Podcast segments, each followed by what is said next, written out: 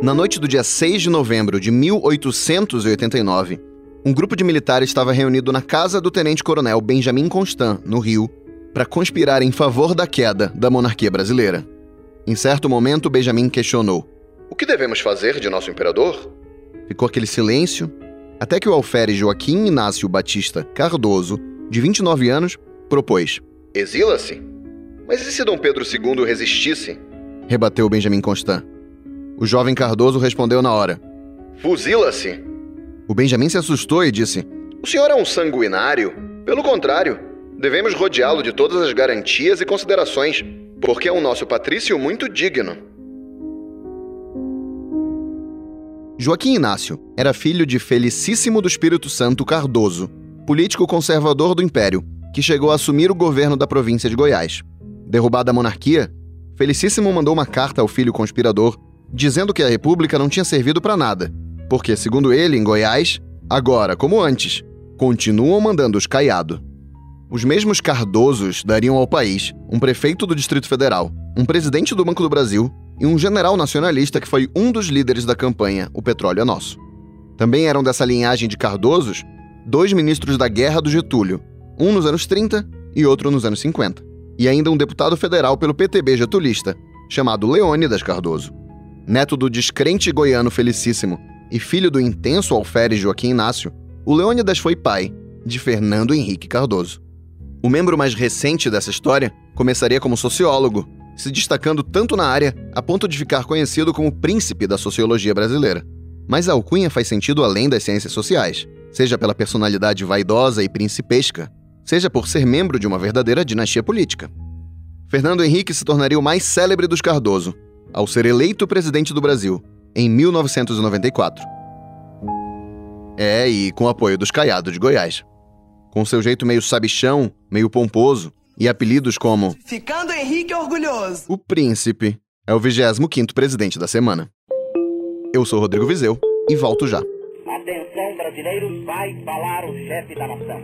Trabalhadores do Brasil. O Brasil tem instituições democráticas sólidas. O presidente que não gosta do poder não pode ser presidente. Eu nem quero perguntar a Vossa Excelência se Vossa Excelência conhece todos os presidentes do Brasil, que seria indelicado. Com absoluta convicção, eu digo: este país vai dar certo. Isto é uma mentira. Aconteceu exatamente o contrário. Surfando no sucesso do Plano Real, que derrotou a hiperinflação no Brasil, o ex-ministro da Fazenda, Fernando Henrique Cardoso, venceu a disputa de 94 em primeiro turno, com 54% dos votos. O peso do real pode ser medido pela progressão das intenções de voto ao longo daquele ano. No início de maio de 94, o FHC, como ficaria conhecido, tinha só 16% das intenções de voto no Datafolha, contra 42% do Lula, do PT, que tinha ficado em segundo lugar na eleição de 89. A diferença entre os dois foi caindo ao longo dos meses, até que o FHC ultrapassou o Lula no começo de agosto de 94, o mês seguinte ao lançamento da nova moeda, o real, e ultrapassou para nunca mais correr risco de perder. No fim, o Lula teve 27% dos votos, metade do número conquistado pelo FHC. A posse do novo presidente em Brasília foi em 1 de janeiro de 95, e vale ouvir um pedacinho da impagável narração do jornalista Carlos Chagas na TV Manchete daquele dia. Está agora aproximando-se do Rolls Royce presidencial o presidente Fernando Henrique Cardoso. Do outro lado, o vice-presidente Marco Maciel. Apesar de não ser muito grande, também não é muito pequeno. Vamos ver os agentes da Polícia Federal, qual deles vai ficar para trás. De presidentes americanos, os carros andam um pouquinho mais devagar, porque os seguranças andam depressa, mas não correm. Os nossos aqui são dignos de ter participado ontem da corrida de São Silvestre. E mais uma vez tivemos aquele juramento de sempre. Promover o bem geral do povo brasileiro. E o Itamar Franco passou a faixa ao novo presidente. Toda a pompa, toda a cerimônia, todo o ritual resumem-se nesse gesto, nesse ato. Abraçam-se os dois presidentes Sobrou até esse comentário específico sobre a famosa silhueta alta e muito magra do vice-presidente Marco Maciel.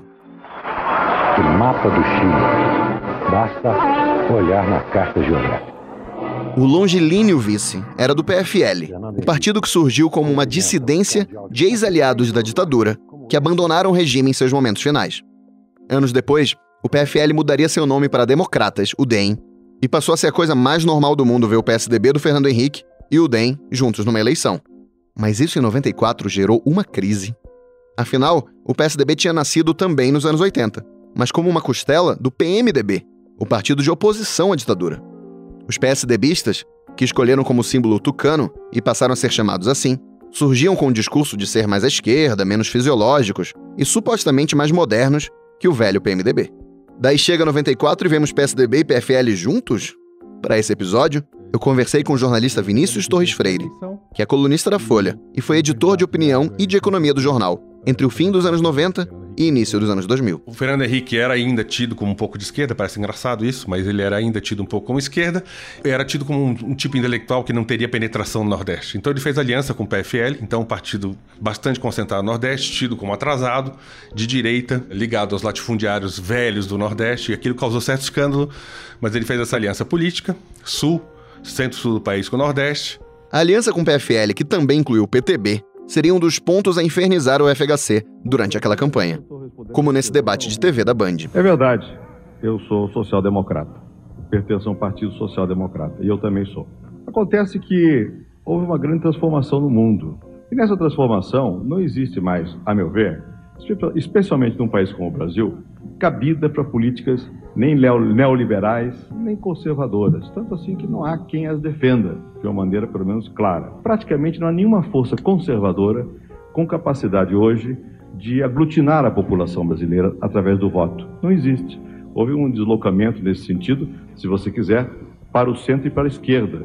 E, de alguma maneira, eu simbolizo este movimento. O que eu fico indignado é como é que alguém pode fazer determinado tipo de aliança depois prometer fazer determinado tipo de coisa, por exemplo, reforma agrária, se tem um Ronaldo Caiado apoiando a sua candidatura. Quer dizer, como é possível uh, compatibilizar os interesses dos trabalhadores sem terra com os interesses de um troglodita como o Caiado? Se eu quiser responder no mesmo tom, eu diria, como é possível Lula propor a democracia apoiado pelo PCdoB que defende a ditadura do proletariado? Só que isso é argumento de, de candidato, não tem seriedade.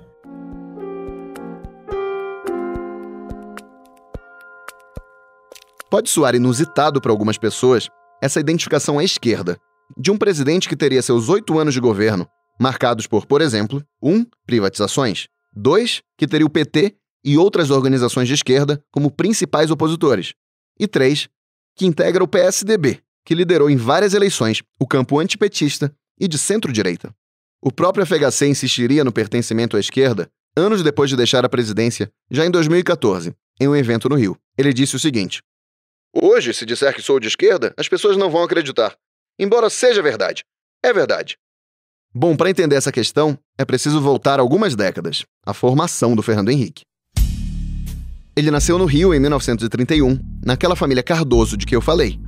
Apesar de carioca, ele foi ainda jovenzinho para São Paulo. Estudou em colégios tradicionais até entrar no curso de Ciências Sociais da Universidade de São Paulo. Ali, na virada dos anos 40 para os 50, ou seja, durante os governos Dutra e Getúlio II, o jovem Fernando Henrique teve como mestres figuras como Florestan Fernandes. Ele se especializou em sociologia e começou a dar aulas na universidade. O professor se casou com a antropóloga Ruth Vilaça Correia Leite, acadêmica que teria uma carreira longa e de muito destaque, e que também se tornaria no futuro uma primeira-dama muito atuante, embora detestasse esse título de primeira-dama. Desde o início da carreira, o Fernando Henrique também se envolveu em política, como quando participou da campanha pela nacionalização do petróleo ao lado do pai petebista e se aproximou dos comunistas do PCB, colaborando para publicações do partido. Mas a invasão da Hungria pelos soviéticos em 56 afastou o sociólogo dos ideais comunistas, embora ele tenha integrado como acadêmico um grupo de estudos da obra de Karl Marx. Aquilo ali ia ser o suficiente para o professor da USP virar alvo dos militares que tinham tomado o poder em 64. Eu, de alguma maneira, fui engolfado pela política por causa do regime militar. Porque eu fui, enfim, obrigado a sair do Brasil. Eu não estava ligado a nenhum partido naquela ocasião. Em 64, o FHC chegou a ter contra si uma ordem de prisão sob acusação de ser comunista. Ele se mandou do país e passou por Argentina, Chile e França, adicionando aos vários temas que ele vinha estudando a chamada teoria da dependência. E daí o FHC escreveu, junto com o colega Enzo Faleto, um livro chamado Dependência e Desenvolvimento na América Latina, que virou uma referência nos estudos das relações, como diz o nome, de dependência entre os países subdesenvolvidos e os países ricos. A obra teve bastante influência na sociologia internacional, transformando Fernando Henrique em meio que uma celebridade na área. Na França, ele foi dar aula na Universidade de Nanterre, no subúrbio de Paris, justamente onde estouraram os protestos estudantis que levaram ao famoso Maio de 68 francês, enquanto ele estava lá. Sobre a educação que deu aos jovens franceses, ele diria mais tarde: Quem ensinava Marx a eles era eu, nesta época. Eles não sabiam nada de Marcuse, não tinham ideia. Em julho de 68, a ordem de prisão do Fernando Henrique no Brasil foi revogada e ele achou bem tranquilo voltar para São Paulo, voltando a dar aula na USP. O que não dava para saber é que em cinco meses, o governo Costa e Silva faria o AI-5. Que tem como finalidade fundamental preservar a Revolução de Março. Ele foi um dos 70 professores da universidade, aposentados compulsoriamente, na esteira da nova medida de exceção da ditadura. Daí ele e outros acadêmicos se viraram nos 30, fundando o Centro Brasileiro de Análise e Planejamento, o SEBRAP, se mantendo com recursos no exterior, conferências e trabalhos para iniciativa privada. A situação política do país aproximou naturalmente o SEBRAP do MDB, a única oposição consentida pelo regime militar. E o Fernando Henrique atuou na elaboração do programa do partido para a eleição ao Congresso de 74, aquela em que o MDB saiu super bem, lembra? O plano daquele professor de esquerda moderada e há anos desencantado com o Partido Comunista era moldar uma oposição disposta a fazer alianças, contrária à luta armada e focada em chegar ao poder pelo voto. Daí ele enfim se lança de fato na política eleitoral ao disputar o Senado em 78, com apoio da OAB, da Igreja Católica e, prepare-se, do Sindicato dos Metalúrgicos de São Bernardo do Campo. Pois é, eram os tempos das greves do ABC e o sociólogo andava próximo do líder sindical Lula, que chegou a chamar o Fernando Henrique nessa época de reserva moral do país. Que coisa, não? O a esta altura PMDBista, porque o MDB já era agora o PMDB, chegou a participar na virada dos anos 80 das reuniões que dariam na criação do PT. Mas ele acabou por se opor à defesa de socialismo que fazia o novo partido e ficou mesmo onde estava. Bom, daí o FHC ficou de suplente do senador Franco Montoro, que em 82 se elegeu governador de São Paulo e abriu uma vaguinha no Congresso para o sociólogo. No Senado, o FHC se engajou como um dos nomes das diretas já. A luta não será fácil, mas a luta é possível e nós temos... E em 85, ele se lançou como candidato à prefeitura de São Paulo, tendo como principal adversário o ex-presidente da semana, Jânio Quadros. De um lado estava o Jânio, lançado pelo PTB e com apoio dos conservadores PFL e PDS. E do outro, estava o Fernando Henrique, pelo PMDB, em aliança com o PCB e o PCdoB. E a gente tem que ficar muito unido nesse momento para eleger Fernando Henrique prefeito de São Paulo. Eu acho que a gente tem que fazer isso para impedir que as forças da corrupção e da ditadura voltem a se juntar e destruam a nossa frágil democracia. O espírito do tempo e das mudanças do país parecia estar do lado do Fernando Henrique. Mas o sociólogo se mostrou ainda não ser político o suficiente e cometeu uma sucessão de erros. Ele se deixou fotografar na cadeira de prefeito antes da eleição, o que passou uma péssima imagem de arrogância. Também admitiu ter experimentado maconha, o que levou a campanha do Jânio a dizer que se o Fernando Henrique fosse eleito, haveria maconha na merenda das crianças. Em outra situação, em um debate de TV, o jornalista Boris Casoy perguntou se o candidato do PMDB acreditava em Deus. E a resposta do Fernando Henrique foi a seguinte: Essa pergunta o senhor disse que não me faria? Ele acrescentou em seguida que sua convicção pessoal não estava em jogo e que abriria uma chance para a crença em Deus. Foi suficiente para que colasse nele a marca de ateu, o que tantas vezes ele negou, dizendo sim acreditar em Deus. Muitos anos depois, já ex-presidente e sem eleições à vista, ele enfim declarou ser agnóstico. Ou seja, eu não vou dizer que é, existe, não existe, e eu respeito as religiões. Em certos momentos eu tenho até um sentimento que, digamos, algo transcendente. É, eu sou uma pessoa que eu gosto de ritual, eu gosto das missas. Né? Bom, daí derrotado pelo Jânio, o Fernando Henrique se reelege ao Senado, treta com a banda do PMDB que ele considerava clientelista e vira tucano. O novo partido defendia parlamentarismo, reformas sociais, privatizações, abertura econômica e ética na política. Junto com o FHC, foram Mário Covas, José Serra e tantos outros. Daí chega a eleição de 89 e o PSDB lança o Covas à presidência. Ele perde e o partido apoia o Lula no segundo turno contra o Collor. Com os coloridos no poder, o Fernando Henrique chega a flertar com o governo, mas o namoro não vai para frente. Quando o impeachment vai virando uma realidade, o PSDB acaba junto com o PT e o PMDB para derrubar o presidente, o que você já ouviu muito bem no episódio do Collor. Aí o Fernando Henrique vira chanceler do novo presidente, o Itamar, e depois ministro da Fazenda. É dessa época uma das polêmicas que até hoje perseguem o Tucano, se ele disse ou não a frase esqueçam o que eu escrevi.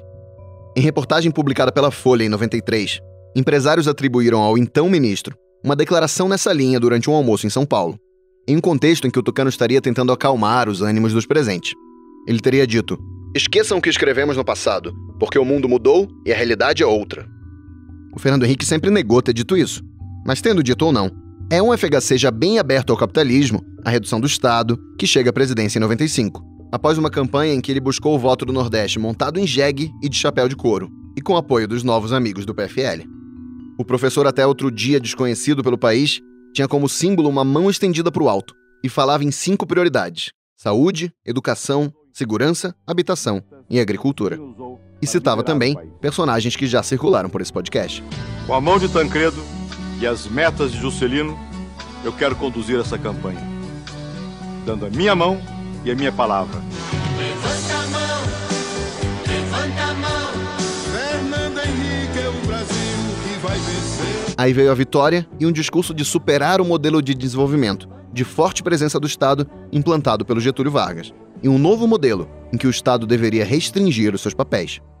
O novo governo começou com uma boa taxa de crescimento, mas o fantasma da hiperinflação tinha durado muito e era recente demais para sair tão fácil assim da ordem do dia. O governo, com a fazenda sempre chefiada pelo ministro Pedro Malan, precisava de dinheiro, e para isso iam cair muito bem umas privatizações. Eu volto ao Vinícius Torres Freire. A estabilização foi feita com uma espécie de dolarização mais ou menos disfarçada da economia brasileira. A economia brasileira tinha um problema de financiamento externo. Gastava mais do que produzia em dólares e precisava e tinha uma dívida externa razoavelmente grande e não tinha reservas. Então, para se financiar também, inclusive no mercado interno, a dívida brasileira precisava ser dolarizada, indexada ao dólar. As pessoas tinham medo que a estabilização fosse para o vinagre, que tivesse uma desvalorização grande e os papéis da dívida perdessem valor. Então, a parte importante da dívida brasileira era dolarizada. Sendo dolarizada, ela estava sujeita a qualquer desvalorização grande. O governo tentava segurar isso, porque a desvalorização grande criaria vários problemas. Talvez a volta da inflação, como se temia, e uma explosão da dívida. O governo conseguiu segurar isso quase uma, o primeiro mandato inteiro, mesmo combatendo crises externas. Naquela época, realmente, o governo teve que enfrentar várias crises desde o começo. Teve crise no México, crise na Ásia, Rússia, depois Argentina. O primeiro mandato foi todo tentando manter estabilização. Não tinha quase outra prioridade a não ser essa. Fazer uma reorganização do Estado, mas o principal mesmo era estabilizar e começar as privatizações que tinham como objetivo também fazer dinheiro para segurar a dívida. Então esse isso foi o definidor do primeiro mandato eh, do Fernando Henrique em termos econômicos. Outro definidor foi a privatização. O governo abriu mercados, fez algumas reformas financeiras, abriu um pouco a economia mais para o exterior, insistiu muito na privatização como é, programa para aumentar a eficiência da economia brasileira e ao mesmo tempo juntar fundos para abater a dívida. Então a privatização foi feita primeiro um pouco correndo porque estava faltando dinheiro um pouco porque se achava que talvez o governo Fernando Henrique não durasse muito e precisava fazer a privatização rapidamente e precisava ser feita com o maior rendimento possível. Isso fez com que não se modelasse muito bem a privatização se fossem criados certos oligopólios. E em vez de pulverizar o capital, a privatização teve muita resistência, teve briga na rua, mas acabou passando. Mas foi outro definidor importante do governo Fernando Henrique, marcou a imagem dele até hoje. Entre as principais privatizações do governo FHC estiveram as vendas da Vale do Rio Doce e do sistema Telebrás, o que não ocorreu sem escândalos e suspeitas de favorecimento. Ainda na economia, a paridade entre real e dólar barateou muito as importações do país, o que gerou, entre outras coisas, uma verdadeira febre de consumo. As classes mais altas se animaram, mergulhando de cabeça nos importados e aproveitando para viajar para fora. E no fim, todo mundo acabava consumindo muito mesmo, naquela conjuntura de importados baratos e inflação controlada. O problema disso era a criação de déficits comerciais, com problemas nas exportações e para a indústria nacional. O governo tentou controlar o problema inibindo o consumo e aumentando muito a taxa de juros da economia. O sistema bancário sofreu com a restrição ao consumo, além de parar de lucrar o tanto que lucrava com a inflação alta. O resultado foi a quebra de vários bancos pelo país. O tempo passa, o tempo voa. E a poupança Bameirinhos continua numa boa. Para evitar uma quebradeira geral, o governo lançou o PROER, um programa para reestruturar e fortalecer os bancos, que a oposição adorava acusar de ser uma bela de uma mão amiga e pouco transparente para salvar os banqueiros. Bom, para implementar tanta mudança no país, O presidente montou uma base aliada que incluía principalmente o PSDB, é claro, e os partidos que tinham apoiado sua candidatura, o PFL, o PTB, mas também o PMDB. Figuras que foram cruciais para dar sustentação ao governo foram Luiz Eduardo Magalhães, que presidiu a Câmara e era filho do ACM, o ex-presidente José Sarney, à frente do Senado, o senador Jader Barbalho e, do lado da articulação do Planalto, o ministro das Comunicações, Sérgio Mota, o Serjão. Ao longo do primeiro mandato, o FHC vai conseguindo aprovar com essa base algumas mudanças em monopólios estatais, na estabilidade dos funcionários públicos e na Previdência. Mudanças essas que muitas vezes eram minimizadas por resistências do Congresso. Eram muitos planos de mudança, e o mandato do Fernando Henrique acabava logo ali, em 98. E a Constituição não previa reeleição para o Poder Executivo. Daí que o FHC se movimenta para poder dobrar seu tempo de mandato, o que ia lhe render críticas de gastar capital político, que poderia estar usando para outras coisas. Maior é o desemprego, maior a importação. Cultura não se exporta, pois o que só importa é a reeleição. E as críticas envolviam mais do que isso. Fernando Henrique achava que sem ele, não sem o governo do PSDB apenas, mas sem o Fernando Henrique não haveria continuidade das reformas. Esse foi um motivo principal para lançar a emenda da reeleição. Já valia para ele mesmo. O que pegou muito mal, que era obviamente uma lei, uma emenda constitucional para favorecer o governo dele, que mostrava, de certo modo, a desconfiança dele nos sucessores e no processo democrático. Assim, sem, sem mim, o dilúvio. E isso pegou muito mal em si. E também pegou mal porque eh, houve suspeitas confirmadas em parte pela Folha na época que houve compra de votos para votar na emenda da reeleição. A Câmara aprovou a emenda constitucional da reeleição, que beneficiaria presidentes, governadores e prefeitos, em janeiro de 97. Em maio, reportagens da Folha revelaram gravações de conversas de dois deputados do PFL do Acre, que disseram que venderam seus votos a favor da reeleição por 200 mil reais cada um e acusaram outros parlamentares de terem feito a mesma coisa. As gravações envolveram os governadores de Amazonas e Acre, e também o ministro Sérgio Mota. 200 do Sérgio Amazonino, que era cota federal apoio. Os deputados gravados renunciaram, uma CPI para investigar o caso não foi para frente, e o FHC e o governo sempre negaram envolvimento no esquema. Anos depois, em 2007, o já ex-presidente diria: Houve compra de votos? Provavelmente. Foi feita pelo governo federal? Não foi. Pelo PSDB? Não foi. Por mim, muito menos. O Senado acabaria aprovando a emenda da reeleição, e o Procurador-Geral da República, Geraldo Brindeiro, que ocupou o cargo ao longo dos anos FHC, jamais apresentou denúncia sobre a compra de votos. Isso lembra um outro aspecto do governo Fernando Henrique importante, ainda mais em comparação com os tempos de hoje, o papel da Justiça, da Polícia e do Ministério Público na fiscalização das instituições. Não havia independência do Ministério Público como hoje, menos ainda da Polícia Federal, que aliás estava desorganizada e tinha muitos conflitos internos e era bem menos profissional do que é hoje. O governo Henrique aliás teve um papel importante nisso, ele ajudou a profissionalizar a, a Polícia Federal. Mas o que eu estava dizendo é que eh, não havia independência do, das, dessas instituições de fiscalização. Então, houve uma série de escândalos no governo Fernando Henrique que foram todos enterrados. Escândalos de corrupção, escândalos de, de, de propina em concorrência. Procurador-Geral da República era chamado de engavetador-geral da República porque engavetava os processos.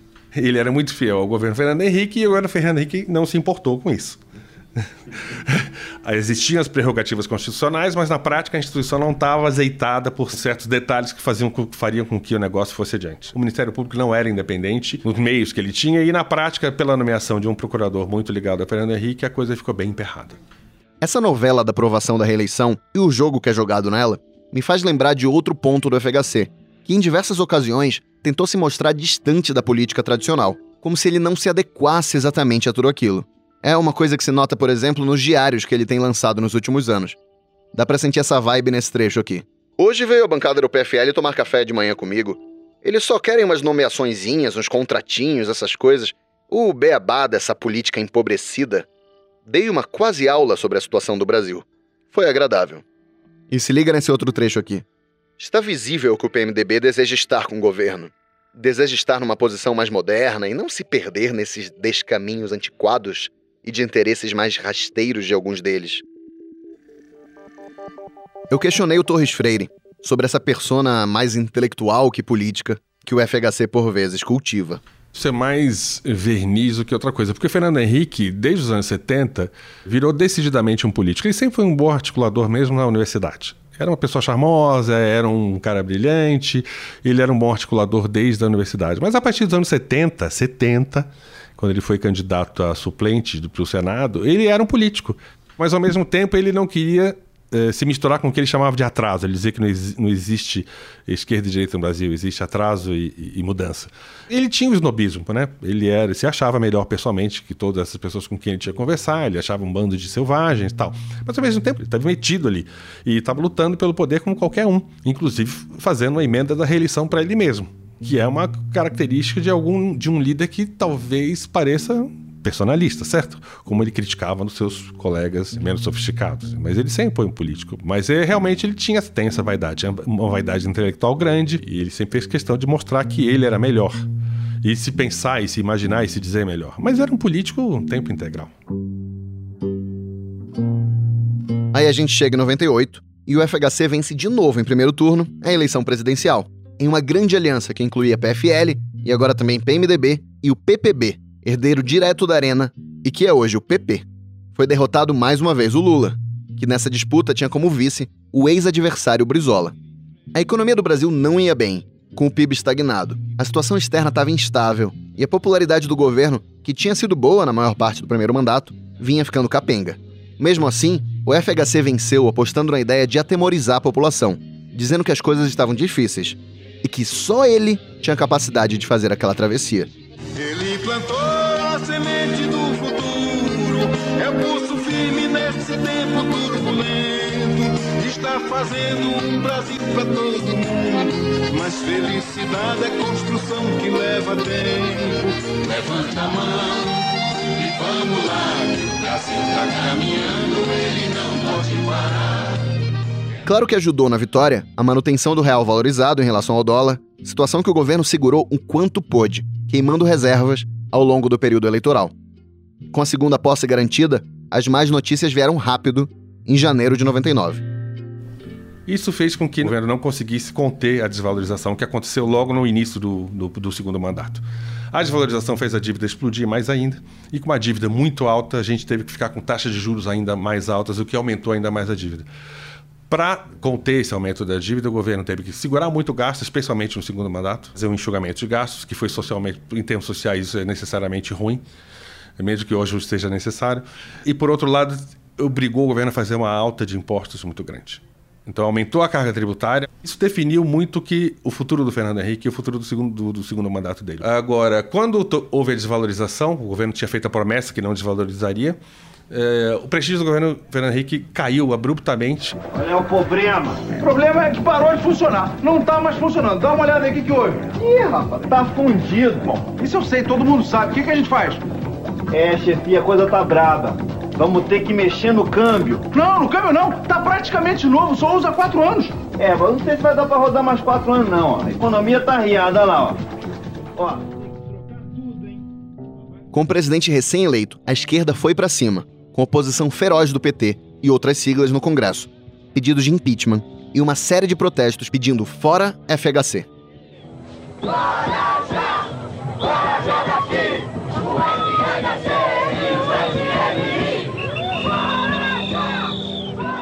Em agosto de 99, vai até Brasília uma manifestação que ficou conhecida como Marcha dos 100 mil. Embora as estimativas contabilizassem bem menos gente que isso. O FHC fica irritado, chama o ato de golpista e compara o protesto aos atos que antecederam o golpe militar de 64. O ato teve a desvalorização. Isso derrubou o prestígio dele e nunca mais se recuperou para os níveis que ele tinha. A crise da desvalorização foi bem administrada. O Banco Central conseguiu conter o pânico. Foi criado então aquilo que veio se chamar de tripé de política macroeconômica, que era câmbio flutuante, o câmbio antes era quase fixo ou rastejante, como se dizia, superávit, que não tinha e começou a ver sistematicamente a partir de 99, e é uma certa autonomia do Banco Central. Teve um sucesso para conter a crise da desvalorização. Em 2000, o país voltou a crescer, cresceu um pouco mais de 4%, deu uma certa aliviada. Daí o governo chega até que meio confiante no ano 2000. E o que a gente vê é um FHC que busca se estabelecer na arena internacional, fazendo uma rotina de viagens em que ele se aproxima cada vez mais de líderes, por exemplo, como o presidente americano Bill Clinton. Claro que isso também não ia escapar do Cacete Planeta. Além de Michael Jackson, outro astro pop internacional que visitou o Brasil foi o presidente viajando Henrique Cardoso. Ele veio especialmente ao país para gravar o seu polêmico clipe. Eu não ligo mais para vocês. Mas a bonança de 2000 ia durar pouco, porque em 2001 veio o apagão elétrico. O governo Fernando Henrique não prestou muita atenção em certas políticas públicas, principalmente de infraestrutura, eh, deixou a coisa meio largada e assim que o país voltou a crescer, houve falta de energia e teve racionamento de energia, o que fez com que a economia parasse. Disso veio uma alta de juros e a economia teve que restringir o consumo. As empresas tiveram que restringir o consumo de energia elétrica e a economia começou a, a, a decair. A economia forçada e a criação de multas para quem gastasse mais do que o estabelecido irritou os brasileiros. Mas o presidente exibia, é claro, otimismo na televisão. O senhor descarta, então, apagão? Eu não posso descartar, porque depende um pouco dessa relação com a sociedade. Mas se a sociedade continuar como está, convicta, ajudando, se as empresas continuarem como estão, nós vamos superar isso. O racionamento pode ter acabado, mas os índices de popularidade do FHC não saíram mais do vermelho ao longo de 2001 e 2002. Ah, exceto por um pequeno respiro, em julho de 2002. Curiosamente, após o pentacampeonato e esse dia aqui. Fernando Henrique foi o quinto presidente a receber uma seleção campeã. A medalha de Ronaldo estava difícil de botar e doeu. Não, era só uma brincadeira com o presidente. Vampeta foi ainda mais longe. Cambalhotas rampa abaixo até cair estapelado. O prestígio do Fernando Henrique ficou, nunca mais subiu. O Lula, depois de três tentativas, começou a aparecer uma opção viável. E a candidatura tucana para a sucessão do Fernando Henrique, que era do José Serra, deixou o governo Fernando Henrique de lado, esqueceu. A coisa tava, a imagem do Fernando Henrique estava tão ruim na época que o José Serra e o partido inteiro fingiram que fingiram que não eram do governo. Foi em 2014 que começou a voltar a se pensar em falar em Fernando Henrique, que teve um bom legado. Na eleição de 2002 era como se o Fernando Henrique eh, não fosse do partido, não fosse do PSDB. Fernando Henrique Cardoso governou o Brasil por oito anos, assim como Lula. Os dois presidentes só foram superados pelos mais de 18 anos de Getúlio Vargas no poder. Ao fim do mandato de FHC, não havia mais hiperinflação, a pobreza havia sido reduzida, a frequência escolar tinha crescido significativamente e o país tinha avançado no combate à AIDS, na política de medicamentos genéricos e tinha feito a lei de responsabilidade fiscal. Por outro lado, a inflação, mesmo que controlada, voltava a preocupar, em parte pelo temor do mercado em relação ao chamado risco Lula, o Brasil também continuava a ter grande dependência externa e alta taxa de juros, expressiva desigualdade social, desemprego crescente, fortes cobranças por reforma agrária vinda de organizações como o MST e problemas crônicos na educação e na saúde. Eu quis entender com Torres Freire duas questões sobre o legado do FHC. A primeira é quanto tem de verdade uma máxima que colou para algumas pessoas sobre o governo tucano, de ter cuidado bem da economia e mal do social. Eu sempre discordo em qualquer governo, porque não dá para separar as duas coisas. Você pode dizer assim: é, o governo Fernando Henrique criou programas de distribuição de renda muito pouco. Ele criou vários tipos de equivalentes de distribuição de renda, Bolsa Gás, eh, Bolsa Escolas. Era uma espécie de embriões do Bolsa Família, eram alguns auxílios é, direcionados a famílias muito pobres. Ele fez uma coisa pequena, o governo Lula pegou isso, unificou num Bolsa Família e criou uma coisa muito maior. Então, nesse sentido de fazer redistribuição de renda, o governo Fernando Henrique não fez mesmo, até porque, um, não tinha dinheiro a carência de recursos era muito grande em comparação ainda mais ao governo Lula a partir de 2006. O governo tinha um problema muito maior que estava lutando com um programa de estabilização, estava tentando manter em pé um programa de estabilização.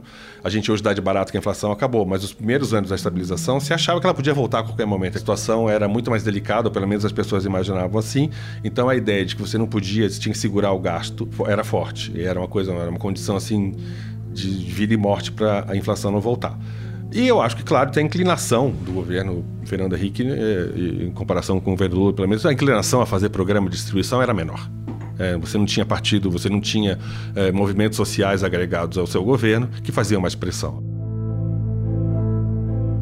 Outra imagem que principalmente o PT tentou colar no ex-presidente foi de ter deixado para o país uma chamada herança maldita. Você já deve ter ouvido falar. Eu perguntei ao Torres Freire que herança exatamente ele vê desse governo para o país. A primeira herança positiva do Fernando Henrique é a estabilização econômica. Claro que ela começou a ser feita no governo do Itamar. O Itamar garantiu as condições, ou não interferiu, mas o, o Itamar fez o máximo deixar que as coisas funcionassem, porque o plano foi da equipe do Fernando Henrique e ele foi levado politicamente pelo Fernando Henrique. A garantia de que a estabilização continuasse foi o Fernando Henrique, o primeiro governo dele e um pouco do segundo. Segundo, que no meu caso acho positivo, foi acabar com certas ineficiências do Estado e privatizar serviços que o Estado não precisava controlar. Por exemplo, telefonia. As pessoas esquecem que não havia telefones. Você podia esperar anos por um telefone e era um bem tão caro, às vezes custava mesmo que um carro. E você declarava o imposto de renda como um bem. Ele flexibilizou várias coisas na economia, abriu a economia, que era uma economia estatizada além do racional. Teve esses problemas que eu já falei, da, da, foi uma privatização feita meio às pressas, com uma modelagem ruim e que concentrou capital na mão de poucas empresas e pessoas. A emenda da reeleição deixou uma ideia que permaneceu pelos próximos governos, a gente hoje começa a perceber todo mundo tem um pouco de desconfiança da democracia. O governo Fernando Henrique achava que tinha que se reeleger e ele mesmo para o, o, governo do Brasil poder continuar bem. E ao longo dos governos pós-estabilização, tem sempre uma característica que mostra que o governo de turno acha que tem que permanecer qualquer que seja o custo. Pagando propina, fazendo aliança, às vezes descabeladas com gente da pior espécie, é, fazendo é, mudanças legais que favoreçam o seu partido a si mesmo, fazendo a economia crescer de maneira enganosa, superaquecer a economia de modo que é de modo não sustentável, de modo a ganhar uma eleição. A gente viu em vários governos e talvez essa seja, uma, uma das origens da nossa crise, essa desconfiança da democracia. Se não formos nós, a coisa não anda. A gente lembra hoje como o Tucano como um governo neoliberal, mas foi um governo que ao mesmo tempo a carga tributária aumentou, fez a privatização, mas não diminuiu, por exemplo, o tamanho da máquina. Tentou fazer uma reforma administrativa, não mexeu profundamente nisso. Então é um governo neoliberal divertido esse.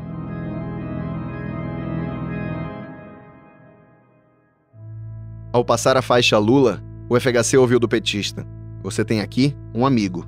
Mas esse match não ia dar muito certo. O Tucano se tornou um crítico frequente das gestões petistas e recebeu de volta umas belas bordoadas do Lula. Apesar de que foi o FHC que ajudou a segurar dentro do PSDB as articulações pelo impeachment do Lula durante o escândalo do mensalão. Segundo o ex-presidente, o petista sangraria naturalmente até perder em 2006. Cálculo que se mostrou bastante equivocado. O Tucano teve ainda uma relação amigável com a presidente Dilma Rousseff no início do mandato dela, e o nome do ex-presidente apareceu no âmbito da Lava Jato, com delatores relatando casos de propina durante o governo dele ou de Caixa 2 a própria campanha do Tucano, como contou o Emílio Debrecht. Ajuda de campanha eu sempre dei a todos eles. Sim. E a ele também dei. Com certeza teve ajuda de caixa oficial e não oficial. Se ele soube ou não, eu não sei. A investigação sobre o caso acabou arquivada por ter prescrito. O ex-presidente também criou o Instituto FHC, lançou livros, entrou na Academia Brasileira de Letras e passou a ser um defensor público da descriminalização da maconha. Na disputa eleitoral de 2018, o ex-presidente continuou aos 87 anos ativo no debate político. Exemplos disso foram quando ele acenou com uma candidatura presidencial do apresentador de TV Luciano Huck, ou, mais recentemente, ao defender a união dos presidenciáveis que, na definição dele, não se aliam às visões radicais. Bom, mas eu já tô falando por demais do presente para uma série que ainda tem um passado para percorrer. Então eu volto para 2002, quando o Lula se elege presidente se aproxima de Fernando Henrique para cumprimentá-lo como presidente da República. Fernando Henrique com a faixa, usando pela última vez a faixa. Em 1 de janeiro de 2003, pela primeira vez, desde a transmissão de cargo do JK para o Jânio, em 60, um presidente eleito pelo povo passou a faixa para outro eleito, pelo voto direto. O próximo presidente da semana é Luiz Inácio Lula da Silva. Eu sou o Rodrigo Vizeu e faço a pesquisa, produção e apresentação desse podcast. A Jasmine Endotran fez a produção de som. O Vitor Parolin fez a direção de som e a edição de som. Até a próxima. Não dá pra apagar o sol, não dá pra parar o tempo, não dá pra contar estrelas que brilham no firmamento, não dá pra parar um rio quando ele dá pra calar um braço quando ele quer cantar.